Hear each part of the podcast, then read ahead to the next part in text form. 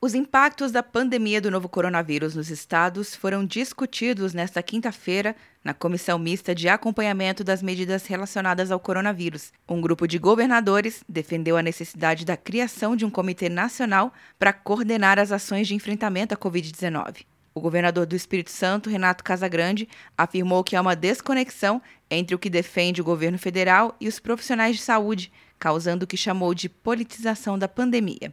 No Brasil, nós temos encaminhamentos diferentes, visões diferentes que têm atrapalhado o trabalho nos estados. Então é preciso que ainda, numa fase crescente, a gente possa solicitar que o governo central estabeleça uma coordenação nacional, mensagens que possa reconhecer a importância e a letalidade e a gravidade dessa pandemia. Já o governador de Mato Grosso, Mauro Mendes, chamou a atenção para a dificuldade de gestores estaduais em relação aos preços de medicamentos, que por conta da alta demanda subiram até 30%. Falta medicamento, os preços explodiram e os gestores estão com medo de comprar para depois não ter que responder eternamente por ações de improbidade. O senador Espiridião Amin defendeu que a compra de medicamentos e insumos fosse feita a nível federal, evitando o ressurgimento dos chamados facilitadores de aquisição. Então eu quero me solidarizar com esse esforço para simplificar o que pode ser simplificado e respeitar a autonomia. O governador do Amapá, Valdez Góes, destacou que a ajuda financeira da União para os estados foi importante,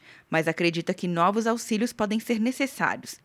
Quer um ano sem mensalidade para passar direto em pedágios e estacionamentos? Peça a Veloy agora e dê tchau para as filas. Você ativa a tag, adiciona veículos, controla tudo pelo aplicativo e não paga mensalidade por um ano. É por tempo limitado. Não perca. Veloy. Piscou, passou. De Brasília, Luciana Castro.